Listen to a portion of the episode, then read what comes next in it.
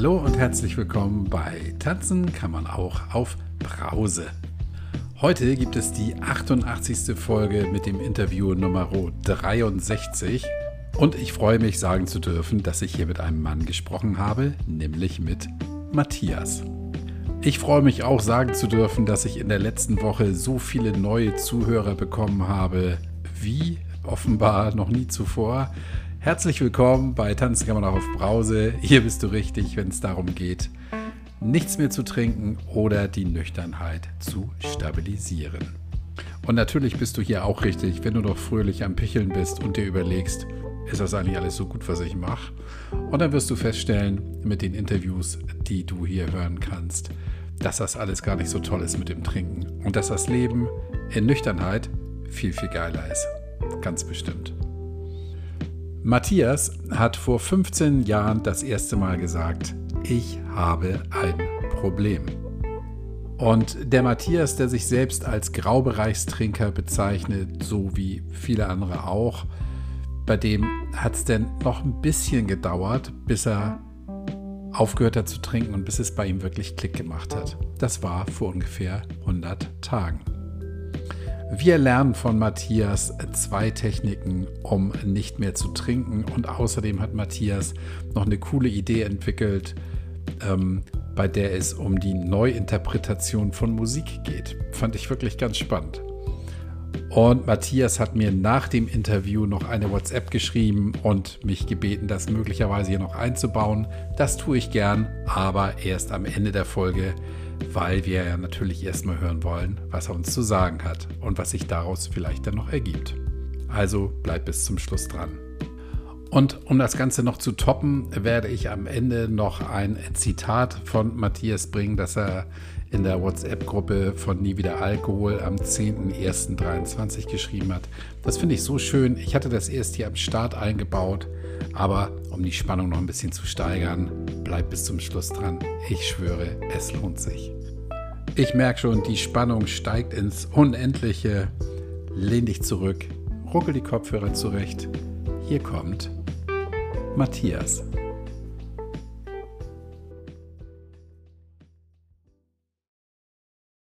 Hallo, lieber Matthias. Hallo, lieber Kai.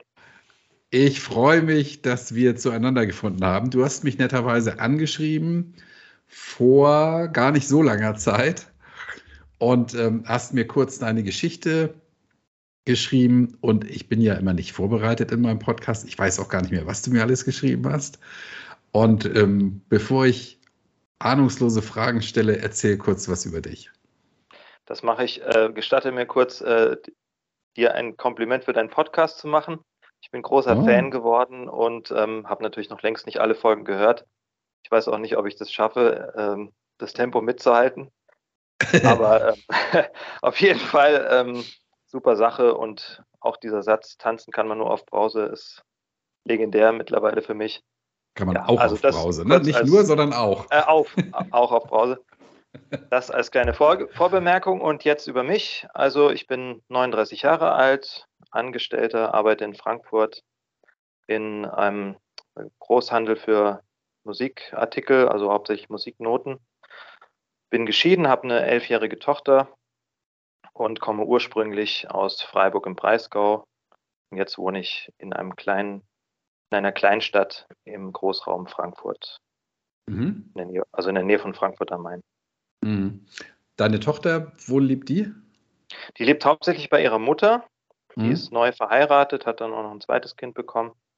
Also die hat sozusagen dort, äh, das ist schon einigermaßen in der Nähe auch, hat sie so eine Art kleine Familie und ähm, bei mir hat sie dann halt auch jedes zweite Wochenende ist sie hier und an den Wochenenden, wo sie nicht hier ist, besuche ich sie dann freitags abends trotzdem, verbringen wir ein paar Stunden Zeit.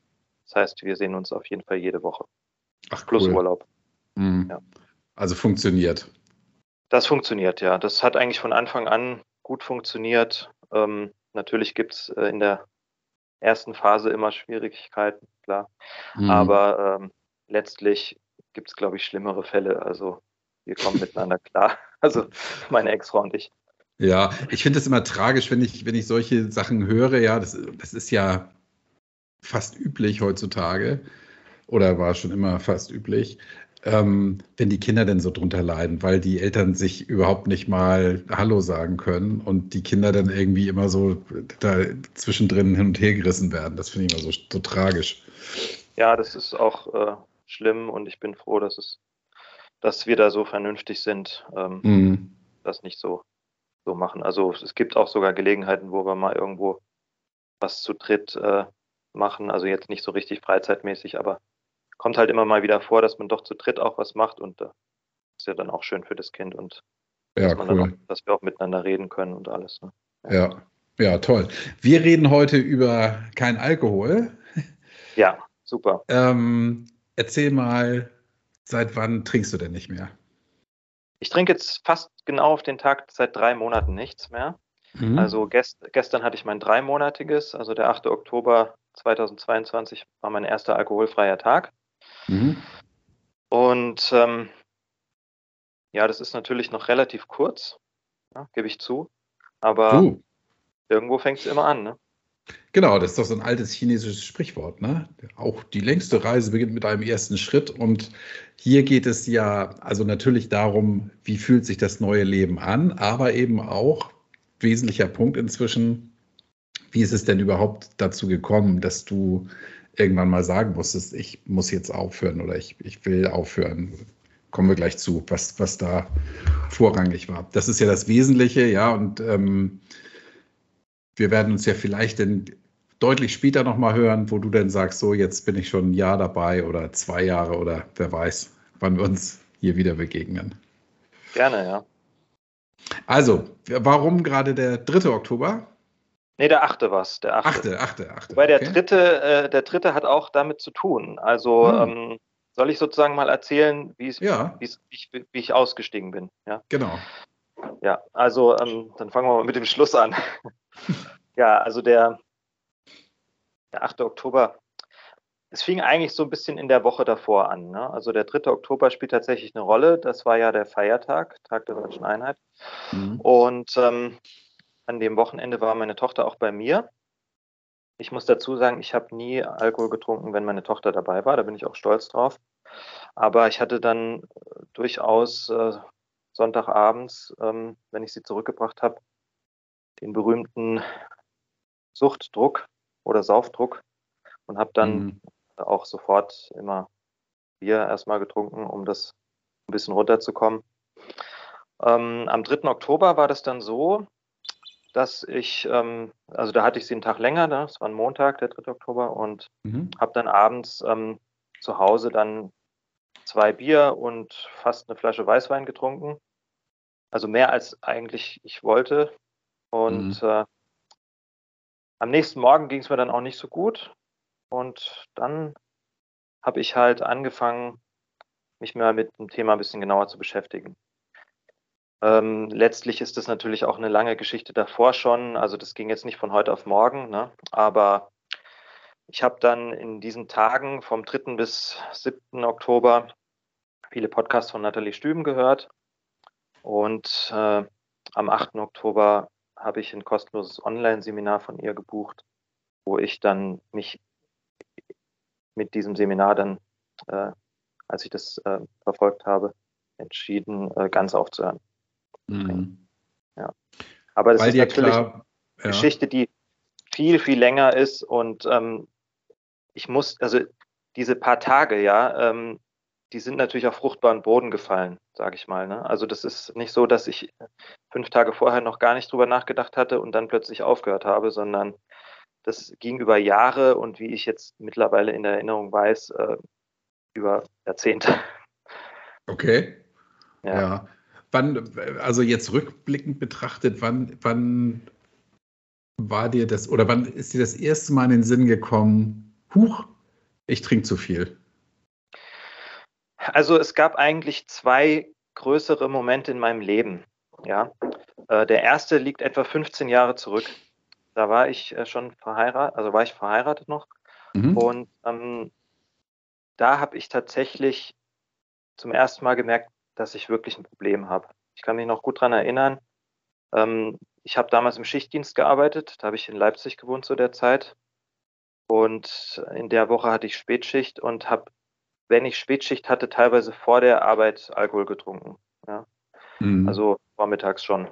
Und ähm, das war dann auch so ein Tag irgendwie, ich weiß es jetzt nicht mehr, ob es 2007 oder 2008 war, wo ich dann vor der Arbeit irgendwie eine Flasche Prosecco schon getrunken hatte und ähm, bin dann nach der Arbeit zu meiner Frau und habe gesagt, du, ich glaube, ich habe ein Alkoholproblem. Kannst du mir da helfen? Ähm, ich möchte das nicht mehr. Ne? Wow. Dann war, mhm. ja, dann war sie auch wirklich total entgegenkommend und hat, hat sich echt gefreut, dass ich das so eingestehe. Und dann haben wir entschieden, dass ich nichts mehr trinke. Dann habe ich ganz aufgehört, Alkohol zu trinken. Für eine Weile. Ich weiß nicht mehr wie lange, ich weiß auch nicht den ersten Tag. Es war damals ganz anders als diesmal, weil ich auch über Sucht und so einfach überhaupt nichts wusste. Mhm. Und ich bin dann nach irgendeiner bestimmten Zeit, ich weiß gar nicht mehr, wie lange es war, vielleicht ein paar Monate, bin ich auf so ein, ja, so ein, so einen, so einen Irrtum reingefallen, ja, so ein Gedankenirrtum, der mir natürlich heute klar ist. Damals war mir das nicht klar. Ich habe nämlich gedacht, ah ja, jetzt habe ich ja ein paar Monate nicht getrunken. Anscheinend war es doch nicht so schlimm. Ähm, ich kann ja auch ein paar Monate nichts trinken, also bin ich ja wohl gar nicht abhängig gewesen. Aha. Und dann äh, habe ich einfach wieder angefangen. Also ich habe das auch mit ihr besprochen. Ne? Ich habe dann gesagt, du, ähm, ich habe das Gefühl, es ist alles wieder in Ordnung. Ähm, wir haben jetzt so, ich habe jetzt so und so lange nichts getrunken. Ich glaube, ich kann das jetzt einfach wieder machen. Ne? Also so, es ist ja auch gesellschaftlich so verbreitet und man will ja dann auch irgendwie wieder sozusagen in Anführungszeichen am normalen Leben teilnehmen und dann habe ich mir das so schön geredet ähm, und mir auch nichts weiter dabei gedacht und dann habe ich dann auch wieder angefangen, ja. Und es hat dann viele Jahre gedauert, bis ich halt wieder an einem Punkt war, wo ich dann wieder äh, gemerkt habe, jetzt reicht's langsam. Das hat sich natürlich über die letzten Jahre aufgebaut, aber es ist ziemlich genau ein Jahr her, dass ich mal an einem Sonntag so fertig war, dass ich einfach nicht mehr konnte. Also ich habe dann auch gemerkt, dass das passiert halt häufig, wenn meine Tochter nicht da ist, dass ich dann halt mhm. halt an den Wochenenden sehr, sehr viel trinke, also vor, vor allen Dingen samstags halt, den ganzen Tag. Und ähm, dann war das Mitte Januar letztes Jahr, wo ich dann einen Arbeitskollegen ähm, zur Seite genommen habe, der schon seit über fünf Jahren nüchtern ist. Und der hatte auch einen Entzug hinter sich, der war körperlich abhängig und alles. Ne? Und da wusste ich, wenn ich mich an den wende, dann ähm, kann der mich vielleicht unterstützen. Ne? Und dann habe ich, hab ich mit dem geredet und habe dann auch an dem Wochenende noch, also in der Verzweiflung wirklich ähm, bei einer Sucht, also Suchtberatung eine E-Mail geschrieben, habe dann auch äh, einen Rückruf bekommen in der Woche und bin dann ungefähr acht Monate in die Suchtberatung gegangen. Also es ist so, dass ich von Februar bis September in der Suchtberatung war letztes Jahr. Mhm. Und ähm, ja, als wir das so ein bisschen besser in den Griff gekriegt hatten, scheinbar, ähm, da bin ich dann in dem Moment äh, auf Nathalie Stüben gestoßen und habe noch den letzten Schritt gemacht, nämlich zu sagen, ich höre ganz auf. Ja. Auch als ich an diesem 3. Oktober einfach gemerkt habe, ich trinke dann doch mehr, als ich will eigentlich. Ne? Gerade wenn ich am nächsten Tag arbeiten muss, ich habe es dann nicht so im Griff, dass ich nur ein Bier trinke. Mhm. Wenn du warst acht Monate in der Suchtberatung, ja. Ähm, jetzt frage ich mal ganz naiv, was, was habt ihr da acht Monate gemacht, wenn du immer noch weitergetrunken hast? Also wir haben, wir haben uns ja nicht ähm, jeden, jede Woche oder so getroffen. Das war relativ selten. Also da ist, glaube ich, auch der Zulauf sehr hoch. Ich bin überhaupt dankbar für diese Angebote. Da zahlt man gar nichts dafür. Mhm. Und ähm, wir haben so alle drei bis vier Wochen haben wir uns getroffen. Mhm. Ja? Und ähm, es ist halt ein langsamer Prozess, weil ich sag mal so, diese Vorstellung, ganz aufzuhören mit dem Alkohol, die, die kam mir am Anfang überhaupt nicht in den Sinn. Also ich habe mhm. ihr das auch so gesagt, dass ich das eigentlich nicht möchte, ganz aufzuhören. Mhm. Und ähm, sie hat es dann auch akzeptiert, meine Beraterin. Ja, ähm, die hat mich sozusagen nur so weit mitbegleitet, wie ich das auch wollte, wie ich auch in dem Moment bereit dazu war. Ja, und wir haben mhm. dann so verschiedene Regeln ähm, erstmal eingeführt, zum Beispiel, dass ich keinen Alkohol zu Hause haben soll, damit ich nicht so spontan äh, viel trinke, sondern dass mhm. ich mir das dann, wenn dann, direkt kaufen muss. Ne? Also ja. um sozusagen schon mal eine Hürde einzubauen. Und das hat dann zu solchen Situationen geführt, ähm, dass ich dann wenn ich abends mal meine zwei Bier brauchte und äh, ich war spät dran und äh, die Supermärkte hatten schon zu und hier in der Kleinstadt hat die Tanke auch irgendwie nur bis um 10 offen, dass ich dann halt äh, in den Dönerladen gegangen bin und mir für drei Euro die Flasche äh, das Bier geholt habe, also wirklich teuer. Und mhm. das kam mir, das kam mir nicht mal komisch vor. Also das kam mir nicht irgendwie seltsam vor, ähm, dass mir das jetzt so wichtig war und ich da unbedingt mein Bier brauchte, sondern naja, Feierabendbier halt, ne? Also mhm. auch wenn es jetzt zwei sind, ähm, das, das, ist ja, also das kam mir total normal vor. Ja? Und ich hatte also so zwei, ich sag mal zwei ähm, Suchtbilder äh, oder wie, weiß nicht, wie ich es jetzt nennen soll. Ähm, das eine war das regelmäßige Trinken. Das war jetzt nicht so krass viel. Das waren halt so wirklich zwei Bier am Abend, aber die habe ich halt wirklich gebraucht. Und das andere war halt so dieses viel Trinken. Das ist dann halt an den Wochenenden gewesen, wenn meine Tochter nicht da war, wo ich dann halt wirklich samstags äh, viel, viel mehr getrunken habe. Mhm. Ja. Wenn deine Tochter nicht da war, äh, andersrum, wenn sie da war, Hast du denn zwischendurch mal dran gedacht, oh, jetzt eigentlich würde ich ja jetzt gern was trinken, aber jetzt ist ja meine Tochter da, jetzt mache ich es nicht? Also eine ganze Zeit lang nicht, aber irgendwann fing es dann an, dass sie zu Freundinnen gegangen ist.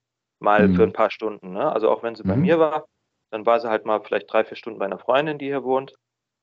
Und da habe ich dann sehr bald angefangen, in der Zeit wenigstens ein Bier zu trinken. So nach dem mhm. Motto, gut, ein Bier ist jetzt nicht so viel, das merkt sie mir auch nicht an und äh, sie ist ja auch nicht dabei. Und da habe ich tatsächlich dann wirklich, wenn die mal ein paar Stunden weg war, mittags mir einfach eine Flasche Bier aufgemacht. Und ich bin mir sicher, wenn ich jetzt nicht aufgehört hätte, wären das irgendwann dann doch zwei geworden auch. So, das hätte ich mir dann wieder schön geredet wahrscheinlich. Ja. Mhm. Sagst du denn, dass dieses eine Bier oder auch die zwei Biere, die du abends getrunken hast, dass das für dich schon zu viel war? Für mich war es zu viel. Einerseits, weil, ähm, weil ich es wirklich, sage ich mal, gebraucht habe, ne? wie ich ja auch in mhm. dem Beispiel sagte, wo ich dann auch nicht davor gescheut habe, viel Geld auszugeben, damit ich das auf jeden Fall an dem Abend bekomme. Also es war mhm. eben nicht so, dass ich gesagt habe, ja, auch heute habe ich gar nichts da, dann trinke ich halt heute mal Tee, mhm. sondern das kam nicht in Frage. Also ähm, deswegen das fand ich schon, schon blöd einfach. Und ich habe das halt schon am Morgen gemerkt. Also auch, auch zwei Bier, wenn man früh aufstehen muss, es ist halt nicht dasselbe, wie, wie wenn du gar nichts trinkst. Es ist Klar, so, ja, ja, es, ist genau. kein richtig, es ist kein richtiger Kater, aber es ist irgendwie so, ja, so ein leichtes Angematscht-Sein, ähm, was über dieses, über diese normale äh, Morgenmüdigkeit einfach hinausgeht. Mhm. Und ähm, aber ich glaube, also das größere Problem waren tatsächlich diese Samstage, wo ich wirklich viel, viel getrunken habe. Mhm. Also ja. da hast du dich richtig abgeschossen dann. Da habe ich mich also nicht so abgeschossen, dass ich, ähm, dass ich nichts mehr kapiert habe. Das nicht, aber das lag eigentlich nur daran, dass mein Magen so empfindlich ist. Also ich muss immer aufpassen, dass mir nicht, nicht schlecht wird von Alkohol. Mhm. Und ähm, das hat mich eigentlich davor bewahrt, dass es also ich hatte, glaube ich, noch nie einen Filmriss. Das mhm. liegt halt einfach daran, dass mir vorher dann schlecht werden würde. Ja. Und irgendwann lernt, lernt man sich ja dann auch ein bisschen kennen und weiß, was man verträgt. Ja? Und das ist natürlich mit der Zeit immer mehr geworden, was ich vertrage. Mhm. Aber ich musste immer ein bisschen aufpassen, mal zwischendurch Pausen einlegen. Ähm, deswegen kam es halt nicht dazu, dass ich mich in dem Sinne abgeschossen habe. Aber ich habe vorher richtig die Mengen geplant. Also ich habe, das war jetzt auch nicht so ein Kontrollverlust, wo ich sage, ich trinke ein Glas äh, Wein und dann weiß ich nicht, wie der Abend endet, sondern ich wusste schon genau, wie viel ich trinken kann und habe mir wirklich ge genau geplant, was ich trinke, wie viel ich trinke. Aber es waren natürlich schon große Mengen. Mhm.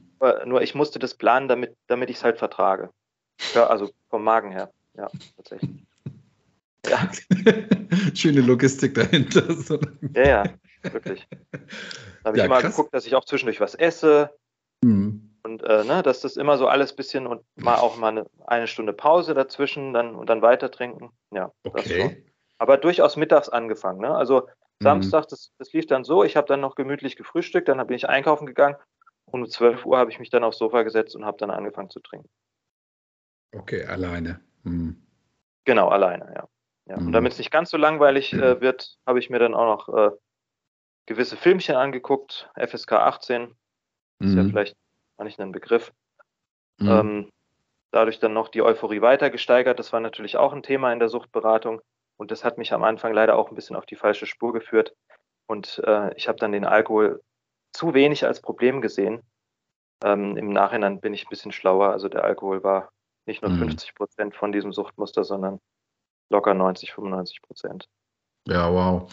Würdest du dir aus heutiger Sicht wünschen, dass das bei der Suchtberatung ein bisschen anders gelaufen wäre oder ähm, ist das so aus heutiger Sicht für dich okay, wie es war? Also aus heutiger Sicht ist witzigerweise irgendwie fast alles für mich okay. Mhm. Also ähm, es gibt vielleicht ein, zwei Situationen, die, die ich so ein bisschen bereue, aber ganz, also so im Großen und Ganzen bereue ich eigentlich nicht wirklich viel. Und äh, meine ganze Alkoholzeit kann ich soweit akzeptieren, weil ich einfach sage, das, das war da, das hatte seinen Platz, es war schlimm, also sch schlimm im Sinne von, ich bin dann halt so durch Himmel und Hölle gegangen. Also ich hatte dann diese Euphorie einerseits und am nächsten Tag halt das Gegenteil. Ähm, das war natürlich sehr unangenehm, aber da habe ich es ja schon genug bereut. Und ich habe mhm. ja auch schon in manchen Interviews von dir und auch von anderen, habe ich manchmal auch gehört, dass einige Teilnehmer halt äh, wirklich so diese Zeit so, so krass bereuen. Ne? Das tut mhm. mir dann auch ein bisschen weh, dann, wenn ich das so höre. Ich bin froh, dass es bei mir halt nicht so ist, weil irgendwie, ich weiß nicht, wie ich es erklären soll, aber das gehört halt alles zu dieser gesamten Geschichte dazu. Und ähm, dass ich jetzt so darüber reden kann, dass ich jetzt hinter mir habe oder einfach jetzt ein neues Leben leben kann, das gibt es halt auch nur mit dem alten Leben. Weißt du, was ich meine? Natürlich, ja, selbstverständlich, ja. klar. Also, Und, ähm, mm. ja, also deswegen, ähm, ich finde genau so okay, wie es war. Ich habe ich hab genug gelitten und ähm, es gab schöne Sachen dran, sonst hätte ich es ja nicht gemacht. Ja, es gab mhm. schöne Zeiten, die ich erlebt habe, die brauche ich sowieso nicht bereuen. Und das, was ich an Schlechtem erlebt habe, ja, also vor allen Dingen dann die Tage danach, ne, Kater und so weiter, ähm, diese Zeiten, die habe ich ja in dem Moment schon genug bereut. Also da habe ich sozusagen schon, ja. schon genug gelitten und. Ja, klar. Ja, und weißt, du kannst ja nur wissen, dass es dir richtig gut geht, wenn es dir auch mal schlecht geht, ja. Sonst weißt du ja. gar nicht. Du kannst nicht immer nur oben sein auf der Welle, sondern du musst auch mal ein Wellental mitnehmen. Das, das, so ist das Leben. Ja. Ähm, und bei der Suchtberatung, wenn du sagst, das war für dich okay, jetzt hast du aber auch dann nach den acht Monaten den Absprung geschafft. Ähm, war denn dieses Thema mit den, mit den kontrollierten, ich, ich nenne es mal kontrolliertes Trinken, ja, oder, oder Trinkregeln aufstellen? Eher sind es ja Regeln. Also nicht zu Hause haben. Ähm, Die zweite was, Regel was, war dann, dass ich diese, dass ich diese äh, Sessions, nenne ich das jetzt mal, nur mache, wenn ich, also das war dann irgendwann so gegen Ende der Therapie, war das dann, äh, damit sind wir dann eigentlich rausgegangen, war das so die Regel ähm, zu sagen, ich mache das jetzt in Zukunft nur noch, wenn ich drei Tage frei habe und das Kind nicht da ist, was mhm. ziemlich, also wirklich ziemlich selten vorkommt. Das war so ein Trick, äh, den die Beraterin da angewendet hat, den ich im mhm. Nachhinein eigentlich genial finde. Weil mhm. dadurch hatte ich einerseits so das Gefühl, ich darf das noch, also ich darf noch, ähm, sag ich mal, Rauschtrinken machen. Mhm. Und ähm, äh, gleichzeitig ist es aber so selten, dass es ja kaum noch eine Rolle spielt in meinem Leben. Ne? Das war so die letzte Vereinbarung, die wir getroffen hatten. So haben wir uns dann getrennt, also getrennt in Anführungszeichen. Ich mhm. äh, gehe übrigens morgen nochmal hin, weil wir haben uns jetzt vier Monate nicht gesehen und ich habe ihr zwischendurch geschrieben, dass ich ganz aufgehört habe zu trinken und wollte sie dann einfach nochmal sehen, ähm, um die äh, Abstinenz zu stabilisieren. Deswegen bin ich morgen tatsächlich nochmal da, aber so sind wir halt auseinandergegangen mit diesem, mit dieser Vereinbarung, ja. Ähm, und dann habe ich aber danach selbst entschieden, ganz aufzuhören. Mhm. Weil es war notwendig, ne? Diese Beratung war sozusagen wie als Fundament notwendig, um mich da schrittweise ranzuführen, weil so diese, wenn ich, ey, ganz ehrlich, Kai, wenn mir vor einem Jahr jemand gesagt hätte, ich werde ganz aufhören, Alkohol zu trinken, ich hätte das nicht geglaubt. Also mhm. ich war da einfach noch nicht so weit. Ja. Ich war zwar sehr unten, aber so weit war ich noch nicht. Mhm. Das ist ja bei, bei den meisten Leuten so, dieses Thema, ich, ich werde nie wieder Alkohol trinken. Das ist für die so groß und so unvorstellbar. War es ja für dich auch, zumindest unvorstellbar. Ähm, zu sagen, dass du keinen Alkohol mehr trinkst. Kannst du das heute noch verstehen, dass du das so gesagt hast? Oder denkst du, so schlimm ist das gar nicht?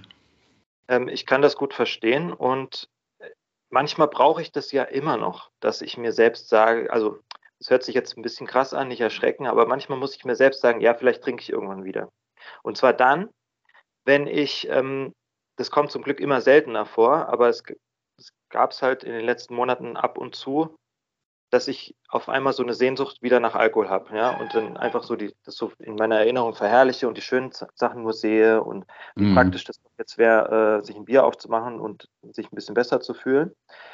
Und wenn ich da, wenn dann, dann ist dieses nie wieder in solchen Momenten zu groß und ähm, ja, ich trickse mich dann so ein bisschen selbst aus. Und äh, weil das dann zu groß ist, dieses Nie wieder, sage ich mir dann so, ja, irgendwann kann ich ja mal wieder trinken, aber jetzt nicht.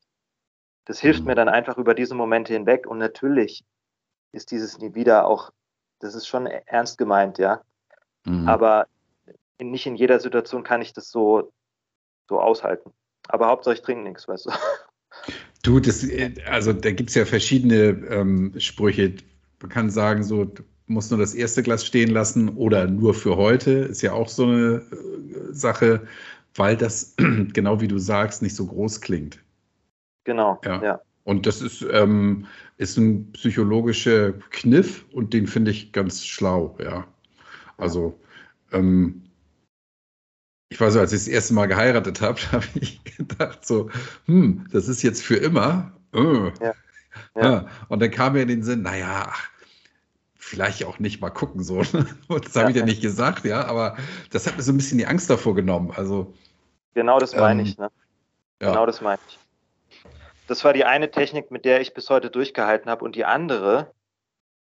Ähm, das hast du mich jetzt zwar nicht gefragt, aber ich glaube, ich darf es jetzt trotzdem sagen. Bitte. Die, ähm, die andere Technik ist es, vielen Leuten zu erzählen.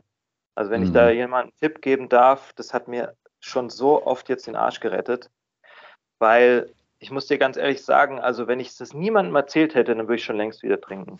Das ist einfach ja. Fakt. Ähm, ich weiß es zum Beispiel ganz sicher von meinem Tag 16. Das war so ein Sonntag, wo ich meine Tochter zurückgebracht äh, habe zur Mutter. Und da habe ich ja am Bahnhof dann immer ein Bier getrunken danach. Und in dem Moment auf der Rückfahrt komplett nüchtern, die ganze Zeit nüchtern, nüchtern, nüchtern. Irgendwie war das, glaube ich, die erste Situation tatsächlich. Ähm, manchmal sind diese Wochenende auch nicht so regelmäßig.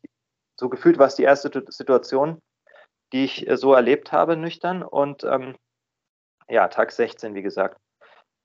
Und da habe ich so einen krassen Saufdruck gekriegt. Ich bin richtig unruhig geworden, nervös geworden, habe mich mega schlecht gefühlt und ich habe mich selbst verflucht dafür, dass ich es schon so vielen Leuten erzählt hatte. Ich habe gesagt, warum habe ich es denn zur Hölle? Warum habe ich es den Leuten erzählt? Wenn ich es keinem erzählt hätte, könnte ich jetzt einfach wieder saufen. Das habe ich wirklich gedacht. Mhm. Ja.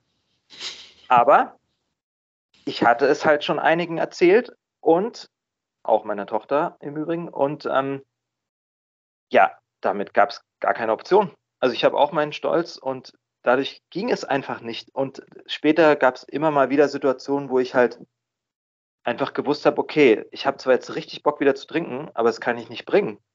Ja, weil mhm. ich schon 10, 15 Leuten gesagt habe, ich hatte ein Alkoholproblem, ähm, ich, ich trinke jetzt nichts mehr und so, ne? Und die zählen dann auf, auf einen auch so ein Stück weit. Ne? Und manchen mhm. musste ich das ja auch erklären, weil dadurch, dass ich ja hauptsächlich alleine getrunken hatte, wussten das auch viele nicht und waren überrascht. Und wenn ich das denen dann ausführlich erkläre, doch, ich hatte ein Problem, ja, dann kann ich nicht danach sagen, äh, ich trinke jetzt doch wieder. Ich hatte äh, eigentlich doch kein Problem. Ja, genau. Ne? Und, mhm. Also das, ja, wie gesagt, also diese zwei Tipps kann ich echt Leuten geben, die aufhören wollen. Erzählt es vielen, aber bitte nicht den Saufkumpeln, gleich. Also erzählt es Leuten, die euch unterstützen wollen, nicht welchen, die es mhm. euch ausreden wollen. Das, das, das könnt ihr dann später noch machen, wenn ihr ein bisschen fest, gefestigter mhm. seid. Ähm, ja, also erzählt es Leuten, die euch unterstützen wollen. Und wenn euch das nie wieder zu groß ist, ich empfehle jetzt keine richtige Befristung. Ich habe ja keine Befristung gemacht, weil ähm, ich habe auch schon von manchen gehört, die haben das befristet und danach haben sie halt einfach wieder getrunken und das war dann nach zwei Wochen wieder so wie früher. Also es mhm. darf ruhig, es darf ruhig diese, es darf ruhig für immer angelegt sein, aber zwischendurch darf man sich mal den Gedanken erlauben, als wäre es nicht für immer, wenn es hilft.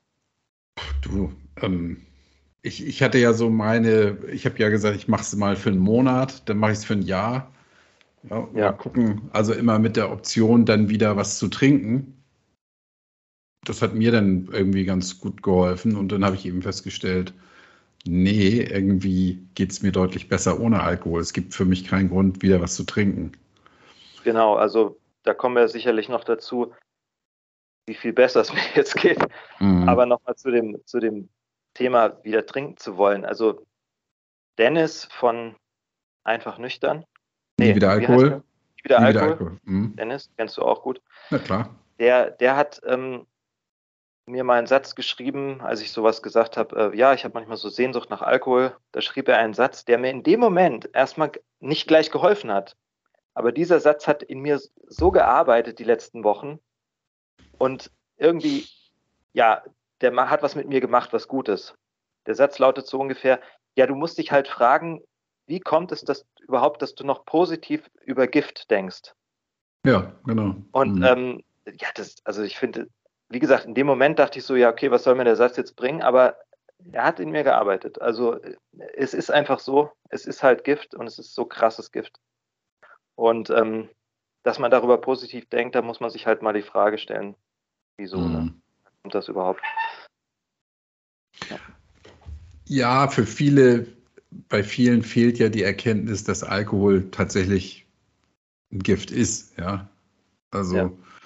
Ähm, die sagen dann, naja, so Strohrum ist Gift, aber Bier, Wein, Sekt ist ja kein Gift. Das ist ja Bier, Wein, Sekt. Das ja. hat ja nichts mit Gift zu tun. Und das ist natürlich ja, ein Fehler im System, im Denksystem. Ne? Das ist Quatsch. Ja, natürlich mhm. ist es halt, das, das macht natürlich die Sache schon auch schwierig zum Teil, dass es so gesellschaftlich verankert ist. Also mich persönlich triggern jetzt nicht Momente, wo ich in Gesellschaft bin, weil mhm. ich ja eher allein getrunken habe, ähm, macht mir das gar nichts aus. Also wenn ich jetzt in Gesellschaft bin, da nichts zu trinken. Mhm. Aber was schon was ausmacht, unterbewusst, ist so dieses Gefühl, alle halten es für normal, alle halten es für harmlos. Und dann gibt es halt so diese kleine Stimme im Kopf, die sagt, ja, wenn das alle für so harmlos halten, dann ist es ja vielleicht auch harmlos. Wir wissen, mhm. dass es nicht ist. Aber das macht ja was mit einem, wenn die Leute das alle so akzeptieren und wenn man überall Werbung sieht. Und das halte ich natürlich für total problematisch. Ne? Das stimmt, da bin ich vollkommen bei dir, Matthias. Und ähm, das ist ja gerade das Problem, dass das Problem nicht erkannt wird.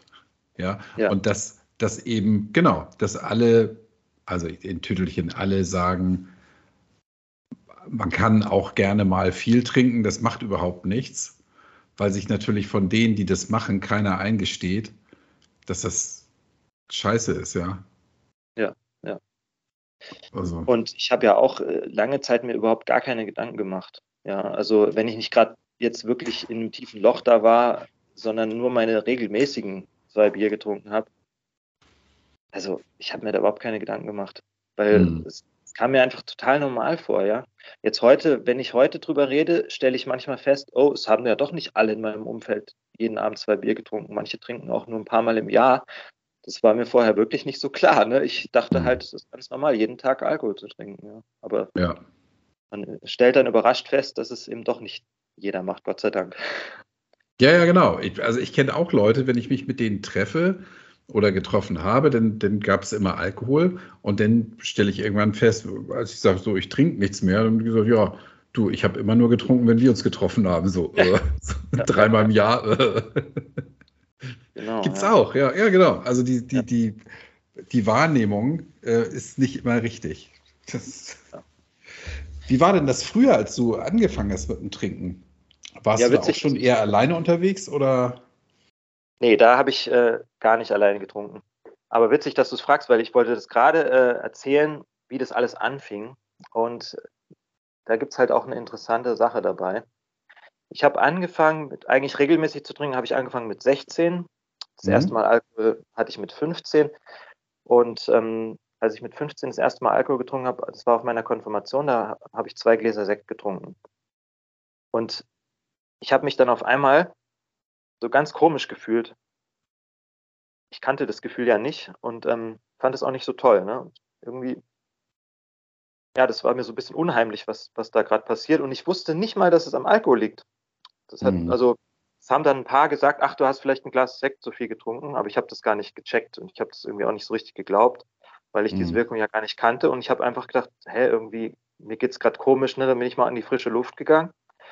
Und dann irgendwie war es nach ein paar Minuten wieder weg. Oder ich hatte das dann sozusagen äh, mich dran gewöhnt an das Gefühl und fand es dann nicht mehr so gruselig. Mhm.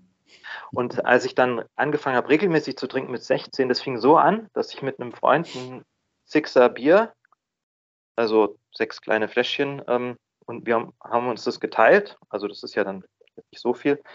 Und da habe ich so nach anderthalb Fläschchen, das ist ja dann ungefähr eine, eine große Flasche, mhm. habe ich halt auch wieder mich so komisch gefühlt. Ne?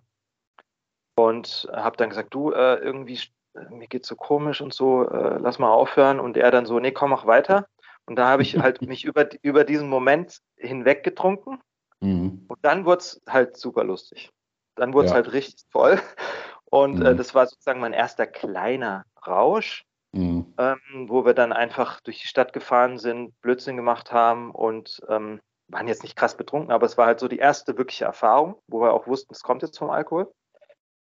Und das hat dann schon sehr Spaß gemacht und von da an habe ich halt jeden Freitag haben wir halt Alkohol getrunken ähm, und sind dann in Diskos und so weiter gegangen. Manchmal haben wir dann leider so viel getrunken zu Hause, waren entweder zu zweit oder zu dritt, dass wir dann schon gar keinen Bock mehr hatten, loszuziehen.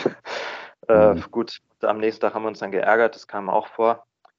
Und wir haben dann angefangen, das so richtig zu zelebrieren und zu feiern. Also wir haben dann ähm, so, also mein Kumpel, der hat dann äh, mit so Säften, hat er dann harten Alkohol gemischt ja, und dann haben wir uns richtig da so um so ein, ja, wie so, wie so Eimer saufen, kannst du dir das vorstellen. Also ich, ich, kannte, ich kannte den Ausdruck damals noch nicht, aber wir haben dann in so ein größeres Gefäß halt, hat er das reingemixt und dann haben wir uns zu zweit oder zu dritt, je nachdem wie viel wir waren, da drum gesessen und mit so, so Röhrchen dann auf, auf drei, ne, eins, zwei, drei und dann oh Gott. Oh. getrunken, ne? Mhm. Und ähm, diese, dieser Flaschen Hartalkohol, die habe ich dann gesammelt und auf meinen Schrank gestellt so richtig, richtig gefeiert. Ne? Also das, das, oh, mhm. schon wieder eine Flasche Schnaps leer, schon wieder eine Flasche Schnaps leer. Und ähm, immer auch geguckt, dass wir eine andere Sorte nächstes Mal kaufen, damit, damit das sich halt richtig schön ansammelt. Also das wird, dass ich sozusagen damit angeben konnte, was wir schon für tolle äh, Schnapsflaschen getrunken mhm. haben. Also eigentlich schon ziemlich verrückt, ja. Gut, das war so mit 16, 17, 18 rum. Und ja, man hat da auch mit irgendwie ist man auch an harten Alkohol gekommen, unter 18. Gut, das waren so die Anfänge und ja, dann, dann hat sich das sehr variiert danach. Ne? Dann irgendwann fing es dann mit dem Alleinetrinken auch an, aber das, ich weiß gar nicht mehr, wie das anfing. Das fing natürlich wahrscheinlich auch ganz harmlos an. Ne? So mit diesem, wo einfach mhm. mal ein mhm. Bierchen so, ne? Das fängt halt immer mit dem ersten Bierchen an. Und steigert sich dann so. Aber was ich eigentlich so interessant finde an dieser Geschichte, und daran halte ich mich auch bis heute noch fest, ist, dass die ersten beiden Male, wo ich Alkohol getrunken habe, die Wirkung nicht gemocht habe. Die, die war mir unheimlich. Und Normal. Mhm. Weil ich einfach das nicht kannte, ne? Mhm. Und ja, irgendwie, ich wollte auch eigentlich, als ich so, so davor, also so, sagen wir mal so mit 13, 14, 15, ich war total gegen Rauchen, gegen Drogen, gegen Alkohol, bevor ich dann halt angefangen hatte zu trinken. Und ähm, habe mir dann auch so ins Zimmer so, so, so, so Zettel gehängt, so, ähm, wo irgendwelche Sprüche drauf standen gegen, gegen Drogen, gegen Alkohol, verschiedene Sprüche. Und jetzt habe ich so das Gefühl, dass ich endlich das lebe, was ich eigentlich als Jugendlicher, bevor ich anfing zu trinken, mhm. wollte. Also das, was ich eigentlich damals wollte, das, das lebe ich jetzt endlich auch wirklich aus. Das nüchterne Leben. Gutes Gefühl, oder? Das ist saugeil. Das ist super geil. weil, mhm. weil ich habe so das Gefühl, dass ich mein altes Ich total stolz mache gerade. Ja. Ja. Das ja. Irgendwie, irgendwie ist es auf die falsche Bahn gekommen. Da war ich 24 Jahre lang oder 23 Jahre lang. Mhm. Und jetzt bin ich wieder da, wo ich eigentlich immer sein wollte. Ja, was macht denn das mit dir, diese Nüchternheit? Also, du hast immer alleine getrunken und dann auch mal Also nicht immer, nicht immer. Also ich Mhm. habe ich hab natürlich schon auch in Gesellschaft getrunken. Okay. Also ähm, nicht immer nur alleine. Ähm, ich sage mal mhm. so, von meinem Konsum war vielleicht 90 Prozent alleine und 10 Ja. Prozent waren halt so das Übliche, ne? Wenn man Mhm. einfach mit Freunden weg ist, wenn man irgendwo eingeladen ist. Ja, dann Mhm. habe ich halt natürlich mitgetrunken, auch gerne. Und ähm, da kurz noch ein Einwurf. Die ersten zwei Getränke habe ich immer sauschnell getrunken. Also wenn ich irgendwo war, ne?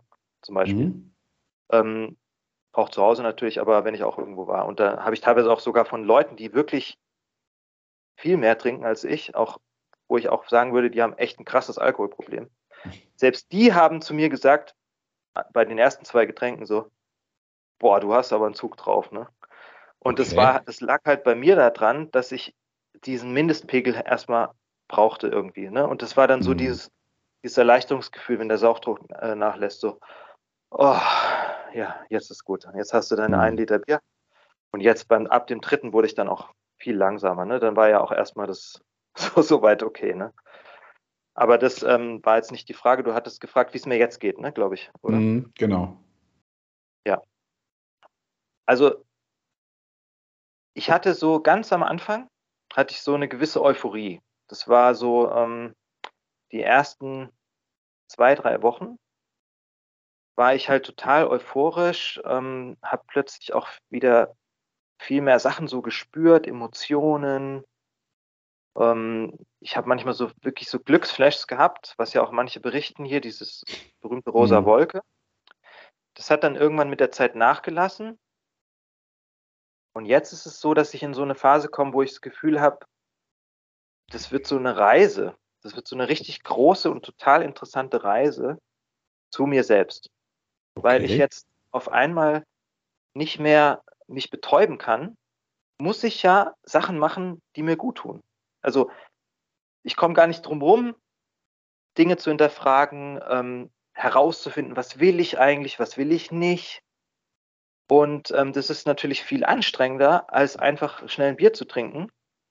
Und es wirkt auch nicht so schnell. Aber wenn ich dann zum Beispiel herausgefunden habe, was ich jetzt eigentlich an dem Tag machen will oder an dem Abend und dann Freude empfinde und echte, klare Freude, Hm. dann ist es halt viel mehr wert. Ne? Und ähm, Mhm. ich glaube, da bin ich auch noch ganz am Anfang. Also ich finde es total spannend, was da gerade passiert.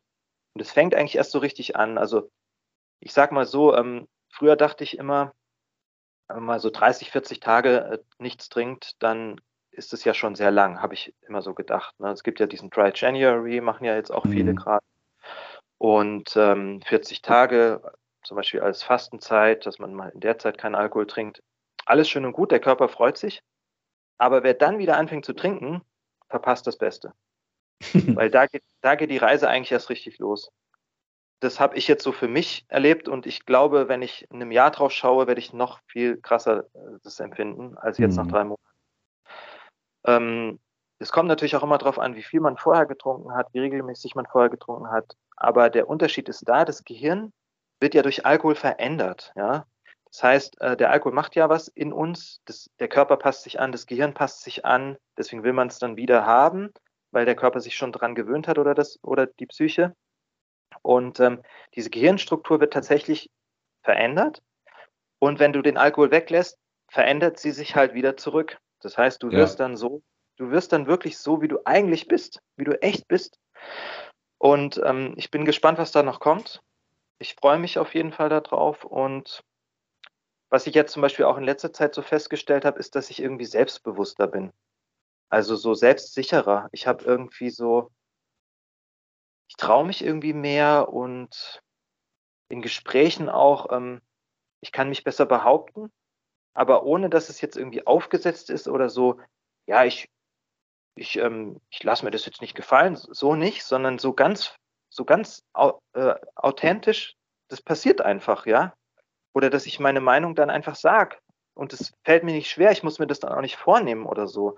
Weißt du, der Alkohol, der macht einen ja vielleicht eventuell kurzfristig mutiger. Und das, was der kurzfristig macht, das habe ich jetzt leiser, aber langfristig in meinem Alltag. Ja, dass ich etwas fröhlicher bin, dass ich etwas selbstbewusster bin. Glaube, du hm. weißt vielleicht ja, meine, ne? Also dies, dies selbst, ich habe dich jetzt nicht unterbrechen wollen, deshalb ähm, du guckst so, ob ich noch zuhöre.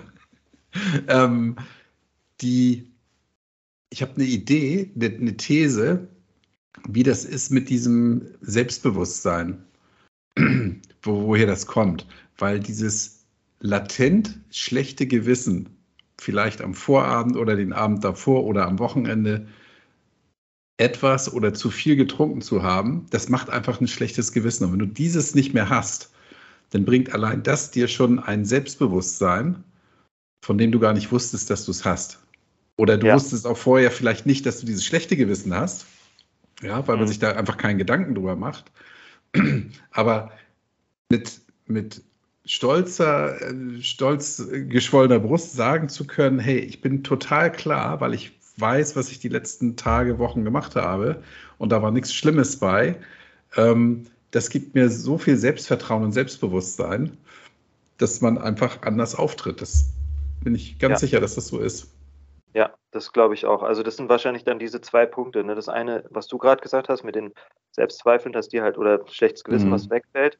Und das andere ist tatsächlich echt so dieses, diese Neustrukturierung des Gehirns, dass du wirklich. Ja, ähm, natürlich, ja, genau. Weil der, also man unterschätzt, ich glaube, das unterschätzen auch wirklich viele, ich glaube auch, dass das viele gar nicht wissen, dass der Alkohol einen ja nicht nur während man trinkt verändert, sondern ja, er verändert einen halt einfach komplett. Langfristig, genau.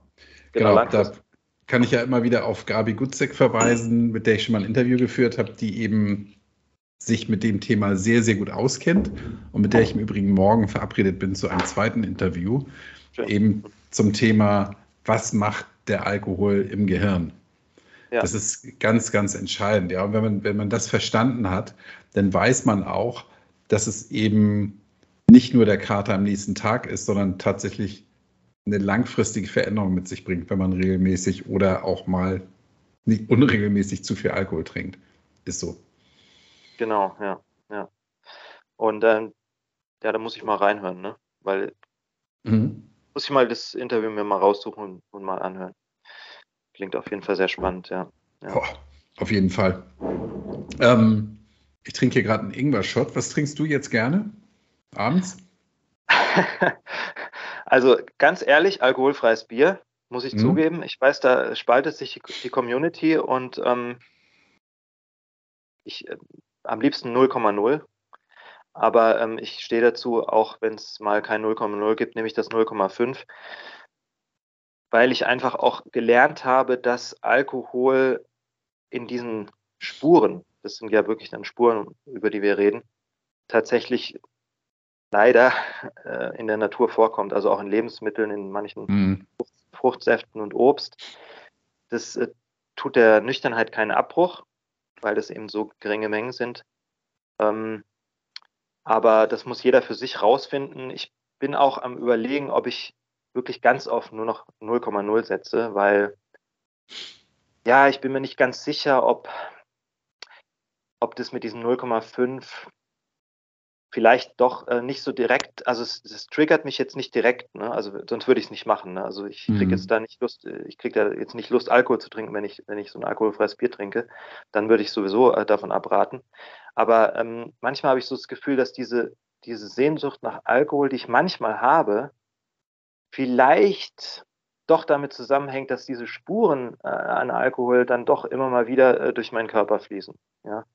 Und ähm, ja, da bin ich mir noch nicht ganz sicher, ob ich da vielleicht dann auch diese Sache noch weglasse. Aber mhm. der Nüchternheit tut es natürlich keinen Abbruch und ähm, muss man überlegen, das, das ist eine Zehntel so stark wie ein normales Bier. Ne? Also, aber ja, also ja. wie gesagt, ich weiß, dass das so ein bisschen äh, heiß diskutiert wird. Wo ich eher noch das Problem sehe, ist, dass ich damit, also ich, ich trinke halt tatsächlich abends auf dem Sofa gerne nach dem Abendessen beim Fernsehen noch ein alkoholfreies Bier. Mhm. Und ähm, das Problem sehe ich gar nicht so sehr in diesen vielleicht 0,5, wenn es denn welche sind, Prozent, sondern eher in dieser Autobahn, die erhalten bleibt. Also mhm. Diese Gewohnheit. Und wenn ich dann doch irgendwann wieder rückfällig werden würde, dann wäre diese Autobahn immer noch da. Also ich würde dann jeden Tag, sagen wir mal, ein alkoholfreies Bier trinken und dann bräuchte ich nur noch den Hebel umlegen und schon ist es wieder echt, echtes ja, Bier. Ne? Genau. Das, das, halte ich tatsächlich für gefährlich und ähm, ja, das muss ich für mich noch herausfinden. Also ich bin ja noch ziemlich am Anfang. Jetzt für den Anfang hat es mir erstmal geholfen, weil ich nicht so viele Gewohnheiten umstellen musste. Ja. Mhm. Ich glaube, echtes Bier würde mir auch gar nicht mehr schmecken. Also ich habe auch zwischendurch teilweise ähm, Phasen gehabt, wo ich noch, als ich noch getrunken hatte, und wenn ich dann mal eine Weile alkoholfreies Bier äh, statt echtem hatte und dann wieder echtes getrunken habe, dann hat mir das echte gar nicht mehr geschmeckt, weil da einfach der Giftanteil natürlich zehnmal so hoch ist und mhm. Das echte Bier ist gar nicht so erfrischend, sondern das ist ziemlich herb eigentlich, wenn man mal eine Weile keins hatte. Also das weiß ich halt noch von früher und ich glaube, ja. ich vermute, es würde mir gar nicht mehr schmecken, aber das kann, das will ich, werde ich gar nicht ausprobieren. Also. Mhm.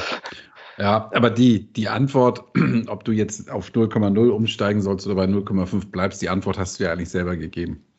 Ja, also bei den, bei den 0,5, das mache ich ja nur, wenn ich, wenn es dort keine Alternative gibt.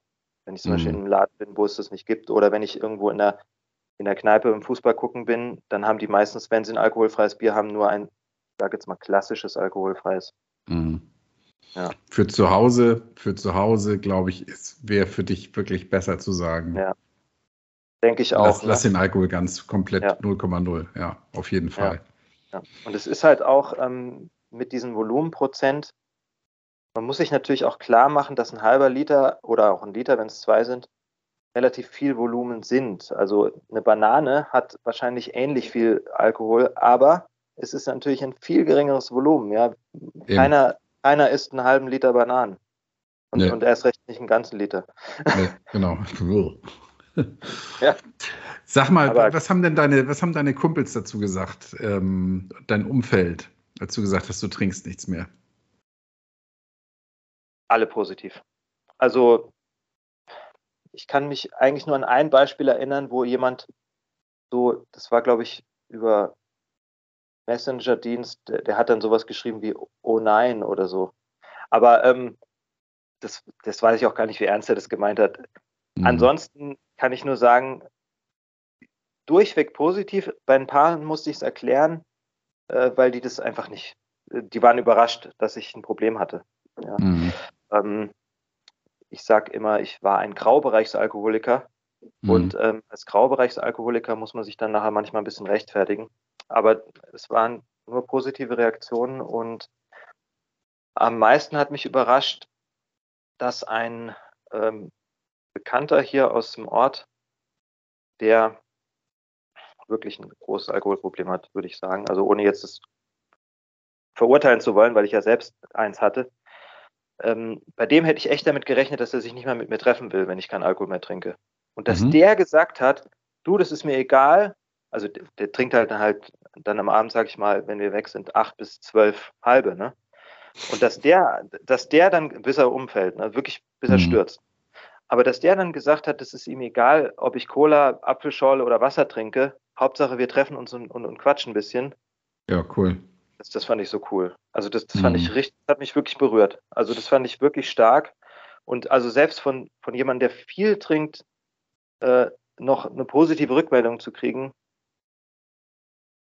hätte ich, hätte ich nicht gedacht. Und ich meine, das war jetzt so ein Thema, vor dem ich eigentlich auch kaum Angst hatte.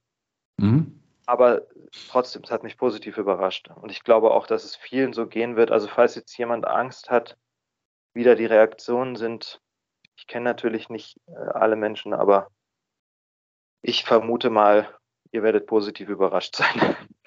Ja, also bei den meisten, bei den meisten kommt es gut an. Es gibt aber eben auch, habe ich auch schon erlebt, ja, wo eine ganze Familie dann anfängt zu schimpfen und mit, mit Mistforken auf denjenigen einzuhacken, der nichts mehr trinken will, was natürlich ja. völlig irre ist. Ähm, ja. Hast du dich denn mit dem, der so viel trinkt, jetzt schon mal getroffen, wieder, seitdem du nichts mehr trinkst? Nee, das wird jetzt demnächst passieren. Also mhm. ähm, entweder am kommenden Wochenende oder die Woche drauf. Mhm. Aber das, äh, da brauchst du auch keine Sorgen haben. Also sowas triggert mich zum Beispiel gar nicht. ganz im Gegenteil, wenn ich dann jemand, äh, wenn ich dann sehe, wie jemand dann immer besoffener wird, das stößt mich dann eher ab und da. Mhm. Das ist dann für mich eher so ein Beispiel für, boah, gut, dass ich nicht, gut, dass ich ja, nicht trinke. Ja, ja. Erzähl ihm davon, wie gut es dir bekommt. Das mache ich, aber ich weiß halt auch einfach, dass man vorsichtig sein muss, ähm, wenn man anderen Menschen diesen Weg aufzeigen will. Also ich kann meine Situation schildern, das habe ich auch schon gemacht, aber ich würde dem anderen niemals reinreden. Allein schon, weil ja, er ja auch zu mir gesagt hat, du kannst trinken, was du willst. Und dann hat er noch dazugefügt, solange du mir mein Bier nicht ausreden willst. ja. Äh, genau. Äh, und das werde ich auch auf gar keinen Fall machen. Also. Mhm. Nee, nee, die Idee ist einfach nur genau das, was du gesagt hast. Ja, erzähl ihm von deinem Weg und erzähl ihm davon, dass du für dich erkannt hast, ein Problem zu haben. Ja. Du musst es ja gar nicht kommentieren, weil ich unterstelle mal, wenn er nicht ganz doof ist, wird er wissen, dass er ein Problem hat. Der ist, glaube ich, total intelligent und ähm, manchmal denke ich halt auch, es ist so schade drum. Es ist so schade drum. Er kennt sich in so vielen Sachen gut aus und ja, ich habe ja manchmal auch so die Theorie gehabt, dass, dass es auch oft Leute trifft, die ja viel im Kopf haben und denen das manchmal zu viel ist, was sie im Kopf haben und die dann anfangen zu trinken. Ähm, ja. ja. Gibt also wahrscheinlich also Sonne und Sonne, ne? Definitiv, ja. Aber ja. Ähm, der würde das also vom Verstand her auf jeden Fall kapieren. Aber ich weiß halt auch aus eigener Erfahrung, wenn man in der Sucht steckt, du kannst dir nicht so wirklich vorstellen, dass es toll ist ohne. Also, ich weiß das noch vom Rauchen. Ich habe vor siebeneinhalb Jahren aufgehört zu rauchen. Ich konnte mir nicht vorstellen, dass ein Leben ohne Zigaretten irgendwie schön sein könnte. Mhm. Das erscheint mir natürlich jetzt heutzutage total absurd, ja. Ja. Aber das habe ich wirklich geglaubt, ne? Und äh, ja. beim, Alkohol, beim Alkohol genauso. Es ist, es ist ein bisschen anders dann alles gewesen.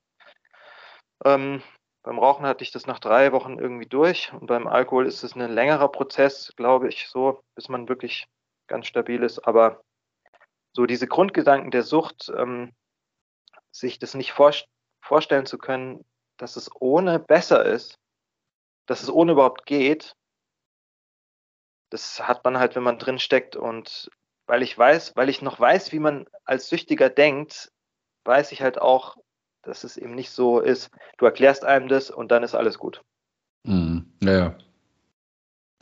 Klar, und das ist ja auch immer der, also immer der Kern, dass man, dass es in einem selber Klick machen muss. Ansonsten funktioniert das gar nicht, ja. Egal wie viel oder wie wenig man vorher getrunken hat, das, die Erkenntnis muss aus einem, in einem selber wachsen, um eine Veränderung genau. herbeizuführen. Hm. Ja, und es ist ja auch, ähm, es ist ja auch oft ein Prozess. Also manche machen das wirklich von heute auf morgen, aber ich glaube, selbst wenn sie es von heute auf morgen machen, es ist trotzdem irgendwas vorher gewesen. Irgendwas war vorher. Ja. Natürlich. Der hat ja übrigens auch so einen Kommentar noch gebracht, äh, als wir telefoniert haben neulich. Ja, ich habe auch schon mal drüber nachgedacht, weniger zu trinken. das, ist, das ist schon mal ein guter Ansatz. Mhm. Ja. Du kannst ja mit ihm drüber sprechen, wie er das ja. meint. Ja, also äh, ich will dich auch nicht dazu bringen, hier zu missionieren. Das, äh, wie, wie, du ja selber sagst, funktioniert auch nicht. Aber ich finde, wenn man die Möglichkeit hat, einer Seele zu helfen, dann sollte man die Gelegenheit auch nutzen und nicht, nicht für sich sagen, naja, das ist halt sein Problem und vielleicht will er gar keine Hilfe. Und vielleicht wünscht er sich die Hilfe. Ja, das, das habe ich auch schon oft erlebt, dass Leute sagen, naja, ich habe eigentlich habe ich um Hilfe gebettelt und alle, also keiner hat mich ernst genommen. Ja, ja. So, und wenn der, wenn der dafür bekannt ist, irgendwie sechs Liter Bier wegzusaufen, bis er umkippt, dann mag das für ihn lustig sein, aber ich bin mir ganz, ganz sicher, der weiß, dass es ein ganz großes Problem ist, das er hat. Ja, ja, das glaube also, ich auch. Von daher. Ja, ich gucke mal, was sich da ergibt. Ähm, ja. Ja, also ich, ich glaube, ich mache das dann so, wie es passt und ich habe das ja, ja. Hinterkopf und ich nehme das ja. auch ernst. Also ich nehme das schon ja. ernst. Genau. Ähm, was hat denn deine Tochter gesagt? Die findet super. die ist jetzt zum Glück noch in einem Voralkoholalter. Mhm, ja. mit, mit, also mit elf Jahren ist sie da voll dafür, findet sie ganz klasse. Mhm. Es fing ja ganz witzig an. Ich habe dieses Buch von Nathalie Stüben äh, mir gekauft gehabt, schon relativ zu Beginn meiner Nüchternheit, so in dieser euphorischen Phase. Ne? Mhm. Und ähm, dann habe ich das hier absichtlich offen rumliegen lassen. Mhm. Ich habe mir so ein bisschen ge fast gewünscht, dass sie das sieht. Und ja. sie hat dann so einen Kommentar gebracht, hä, Papa, was liest denn du da für einen Ratgeber? Du, hat, du hast doch kein Alkoholproblem. Du bist doch nicht mhm. süchtig. So, ne? Und dann habe ich, das war abends, Freitagabends, und dann habe ich so gesagt, ich weiß gar nicht mehr, irgendwie bin ich dem so ein bisschen ausgewichen und habe dann eine Nacht drüber geschlafen und am nächsten Morgen habe ich ihr das mal in aller Ruhe erklärt. Okay. Dass das eben nicht so einfach mit Ja und Nein zu beantworten ist und dass es ähm, nicht nur die, dass nicht nur die äh, süchtig sind oder ein Problem haben, die irgendwie ähm, schon ganz unten sind. Ne? Ich habe ihr das mhm. dann so ein mhm. bisschen kindgerecht äh, erklärt und in Ruhe. Und dann hat sie das auch verstanden. Und dann war das für sie klar.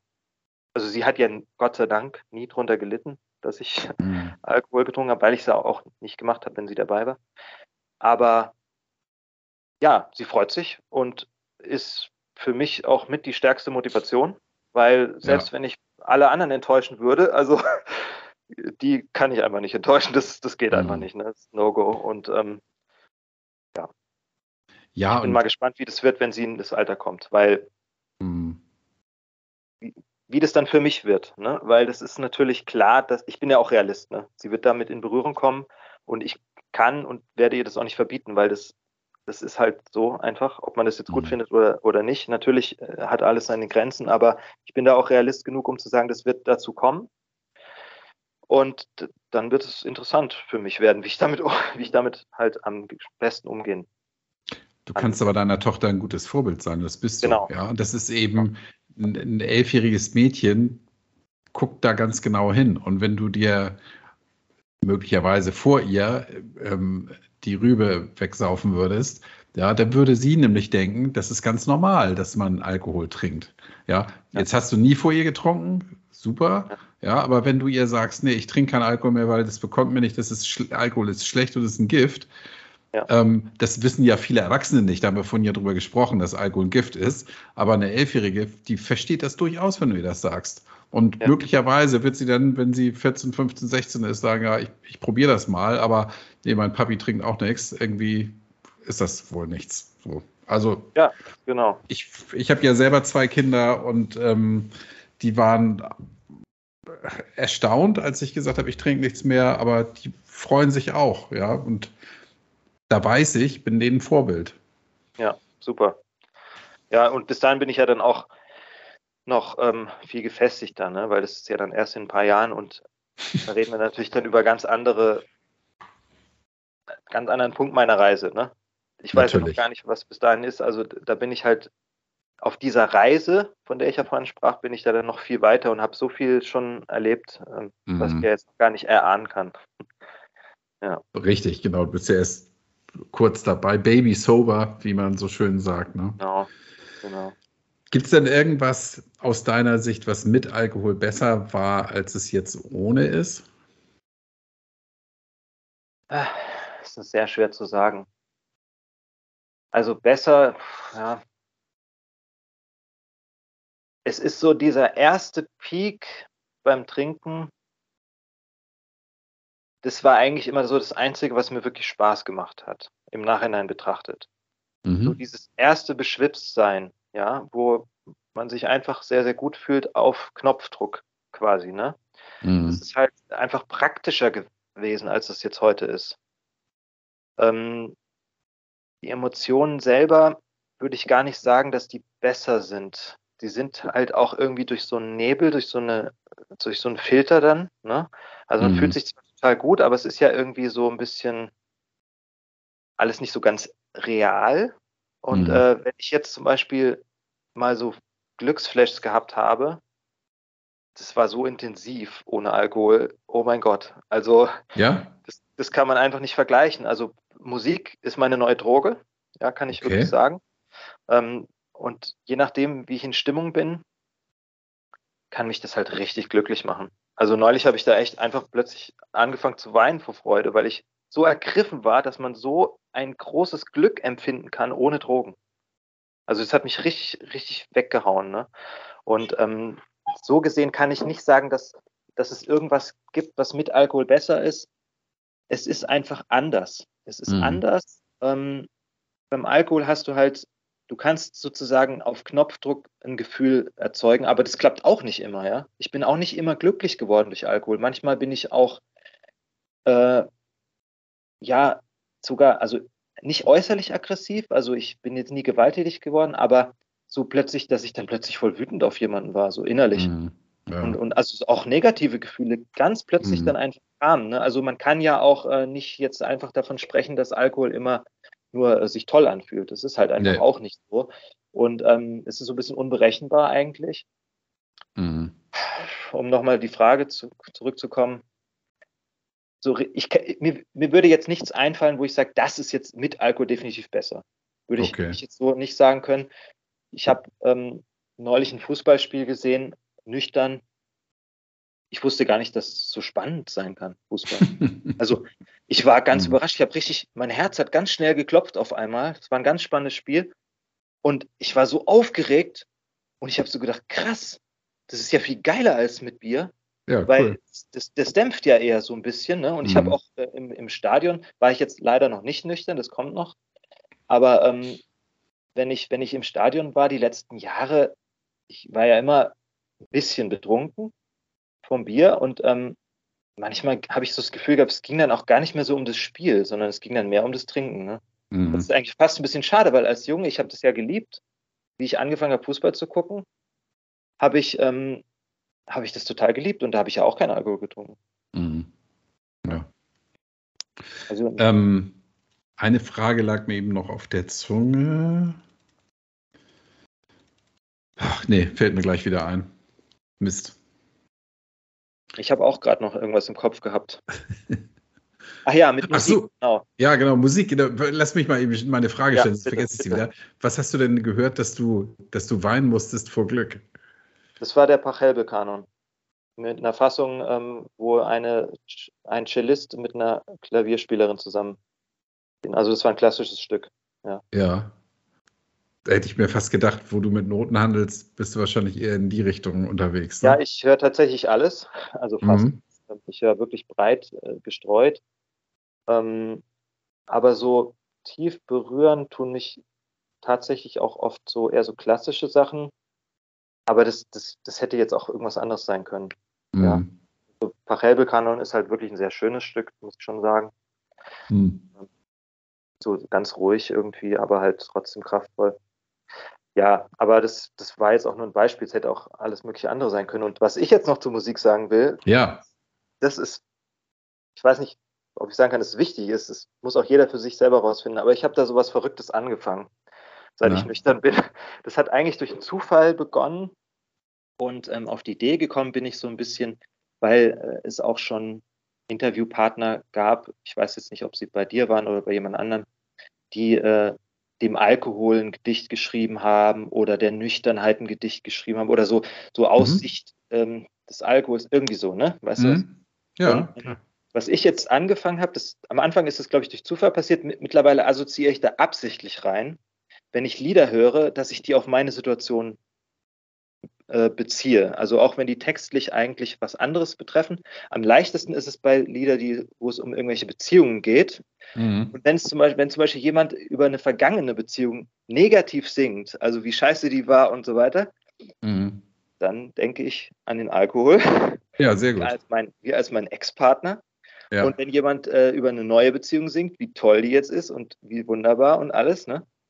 da gibt es ja tausende Lieder, ähm, dann stelle ich mir meine Nüchternheit als meine neue Freundin vor.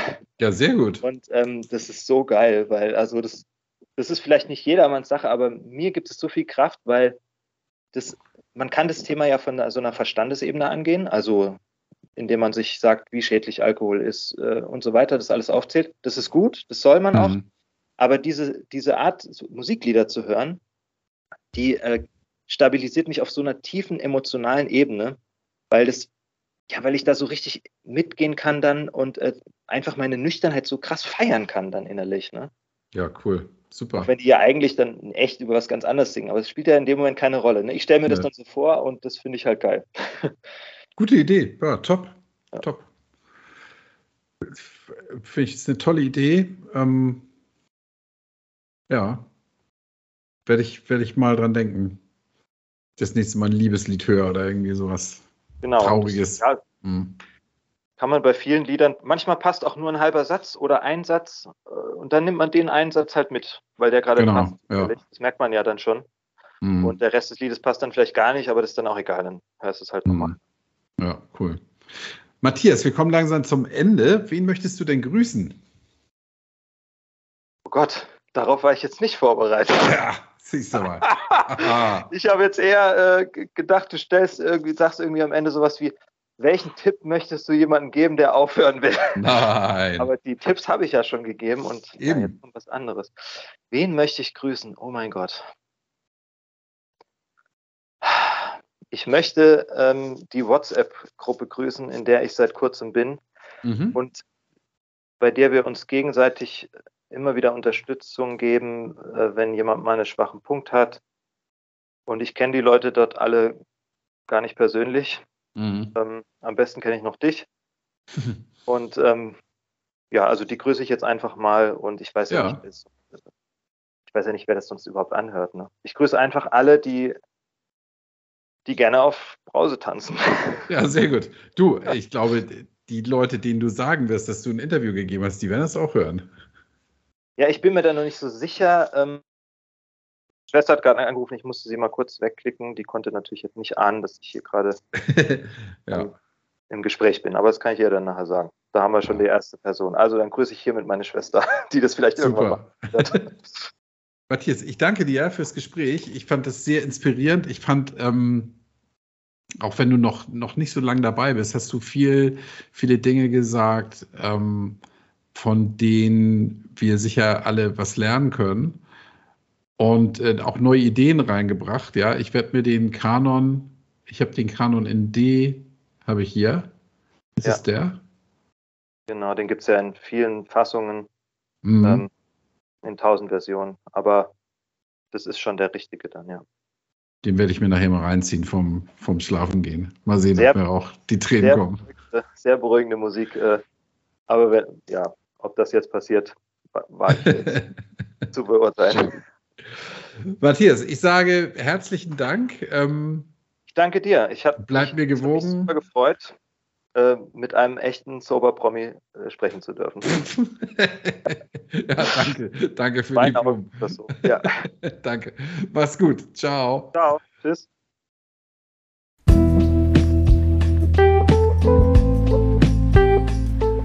Und das war das Gespräch mit Matthias. Bei der Tonqualität habe ich im Nachhinein noch stundenlang rumgeschraubt. Ich habe es leider nicht besser hinbekommen. Ich bin aber sicher, das Gespräch ist trotzdem gut bei dir angekommen. So, ich habe ja vollmundig im Intro zwei Dinge versprochen. Hier zunächst mal die WhatsApp, die Matthias mir nachher geschrieben hat. Nämlich, ähm, er schreibt, zwei Sachen vergaß ich noch zu erwähnen. Vielleicht willst du es ja im Vor- oder Abspann sagen. Erstens, seit ich nüchtern bin, bin ich ausgeglichener und ruhiger geworden. Und zweitens, wenn mich abends ein Problem beschäftigt, war es früher abends durch den Alkohol kleiner und morgens dafür größer. Und heute ist es so, ich halte es abends einfach aus. Und morgens ist es oft einfach weg, weil ich es über die Nacht verarbeiten konnte. Und das finde ich eine coole Erfahrung, die der Matthias da gemacht hat. Und ich kann mir gut vorstellen, wenn du noch am Anfang deiner Nüchternheit stehst, wirst du diese Erfahrung auch machen können. Ganz bestimmt sogar. Und dann hat der Matthias ja, wie ich es angekündigt habe, in der WhatsApp-Gruppe von Nie wieder Alkohol am 10.01.23 die Antwort auf eine Nachricht einer in dem Moment etwas traurigen Teilnehmerin der Gruppe geschrieben. Und das, was er da geschrieben hat, das finde ich so schön, dass ich in diesem Fall wirklich sagen kann, es ist fast herzerweichend und sollte eingerahmt werden. Und da ich hier in meinem Podcast keinen Bilderrahmen habe, sondern nur die Stimme und Musik, habe ich mich dazu entschlossen, auch wenn es nur drei Absätze sind, diese mit einer eigenen Musik zu untermalen. Und bevor ich das tue, sage ich, freue dich auf die kommende Woche. Da hörst du das Interview mit Sabine. Freue dich also jetzt auf das Zitat von Matthias. Ich habe mich nochmal vergewissert, das ist wirklich von ihm. Das hat er nicht irgendwo abgeschrieben. Das Intro zu den drei Absätzen ist möglicherweise ein bisschen länger, aber ich verspreche dir, es lohnt sich. Also, ich bin dann schon mal raus. Freue dich auf die nächste Woche und auf das Zitat von Matthias. Und denke mal dran, tanzen kann man auch auf Brause.